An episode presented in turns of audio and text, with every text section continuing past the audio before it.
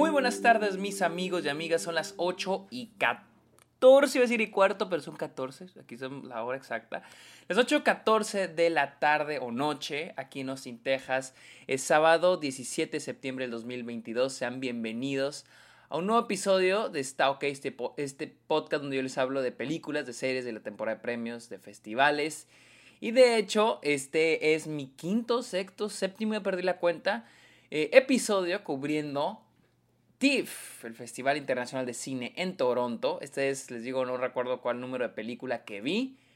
Y sin duda fue una de, las, películas que más esperaba y probablemente mi favorita del festival. Pero antes, mi nombre es Sergio Muñoz. Recuerden seguirme en redes sociales como arroba el Sergio Muñoz. Estoy en TikTok, estoy en Twitter, estoy en Instagram y estoy en Twitch. Como arroba el Sergio Muñoz. También estoy en Letterboxd, la red social donde todos compartimos las películas que vemos a diario. Pueden este, este, buscarme, pueden encontrarme, perdón, como Sergio Muñoz Esquer. También hay una lista de las películas que vi en TIFF. Y finalmente los invito a que le caigan a Patreon o se suscriban a Twitch a cambio beneficios como episodios exclusivos, videollamadas, watch parties. Ustedes pueden estar en, en vivo conmigo hablando del tema que ustedes quieran y otros beneficios más. Y finalmente los invito a que le caigan a Apple Podcast y le dejen una review a Está OK. No importa si escuchan el podcast en alguna otra plataforma, vayan a Apple Podcast y me ayudarían demasiado yendo y dejando una review. Está ok.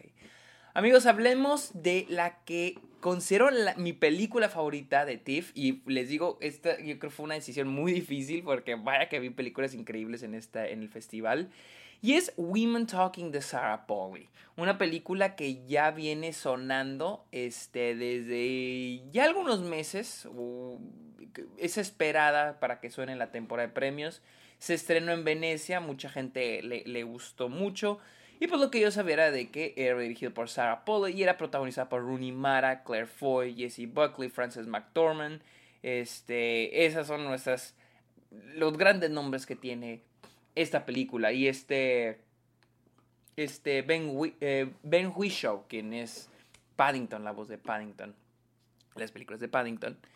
Y la película este, está ambientada en el 2010 y sigue a las mujeres de una comunidad de religiosas aisladas y que, y que luchan por reconciliar su, su realidad con la fe. Es basada en una novela escrita por Miriam Towers. Y técnicamente en esta comunidad, eh, un día, las mujeres del pueblo descubren que uno de los hombres de la comunidad violó a una de las mujeres. Ahora, estas mujeres, este grupo de mujeres, tiene que decidir entre tres cosas. Stay, leave or fight. Quedarse, irse o pelear. Y todo a través de diferentes conversaciones que van a tener los personajes a lo largo de la película. Y ojo aquí estas tres palabras. Quedarse, irse o pelear. Y, es a través de estos tres conceptos que la película analiza, estos son los tres ángulos que la, la película analiza, es un análisis, una exploración de lo que es el feminismo. ¿no? El ángulo del punto de vista de la mujer mm, con respecto al mundo a su alrededor y las acciones que debe de tomar. En este caso son las, las, acciones que las mujeres de esta comunidad están contemplando, las acciones que podrían tomarse y es interesante que vamos a estar conociendo a los diferentes personajes de la, película, con sus diferentes opiniones, con sus diferentes puntos de vista. Hay quienes dicen, tenemos que quedarnos, es nuestra responsabilidad este, eh, eh, estar aquí, servir al hombre, esa es nuestra responsabilidad. Hay quienes dicen, tenemos que irnos, ¿cómo nos vamos a quedar aquí? No estamos a salvo, tenemos que hacer algo, tenemos que irnos. Y hay unas que, y las que dicen que se queden, también dicen, pero ¿cómo nos vamos a ir? No sabemos hacia dónde vamos, no conocemos el mundo. Y las que se quedan, a, que, a las que se quieren quedar a pelear dicen, pero ¿cómo nos vamos a ir?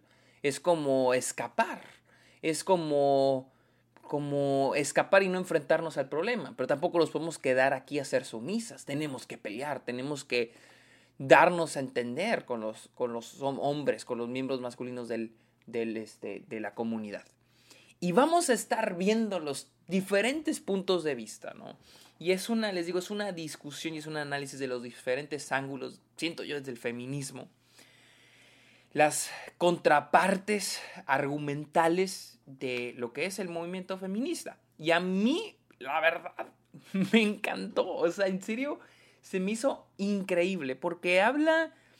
creo que los mayores stakes en esta película vienen en la parte del qué hay que hacer, qué vamos a hacer y qué es lo que va a pasar lo que tomemos esa decisión.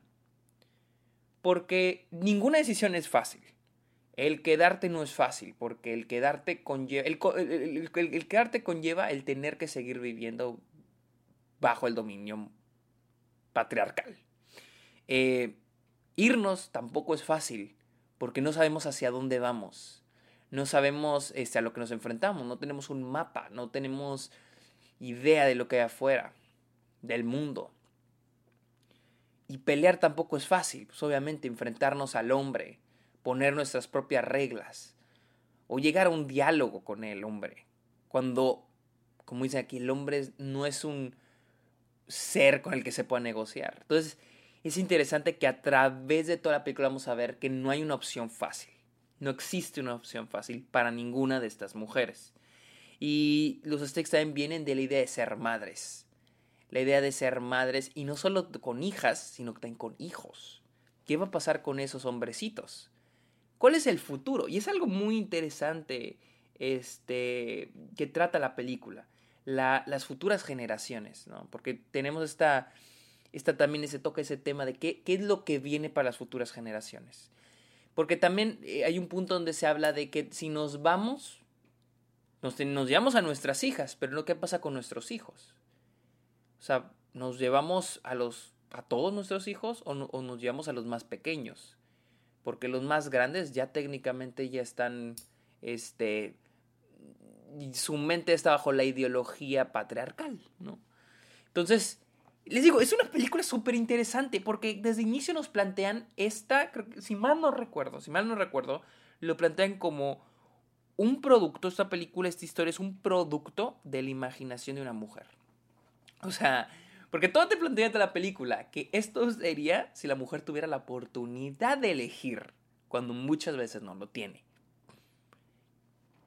Y esto es un, una utopía, el que estas mujeres se pongan a decidir y a discutir cuál es lo mejor para ellas es una utopía. En parte es una utopía porque muchas mujeres no tienen a veces no tienen este, el poder de poder tomar una decisión y de encontrar todos estos ángulos. Y es muy interesante que la película lo plantee desde inicio. Este es una, un producto de la imaginación de una mujer. Eh, también es muy interesante que la película toque el tema de la colaboración con el hombre.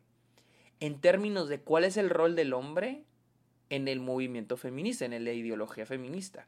¿Cuál es el rol?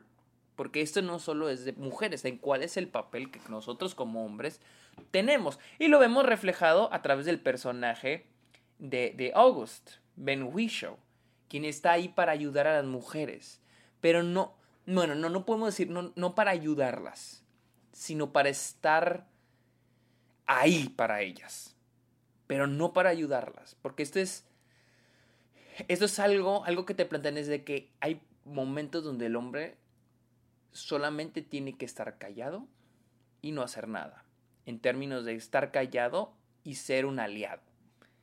Pero no, no, no es de que no hacer nada, de quedarse callado, no, pero en términos de que, de interferir.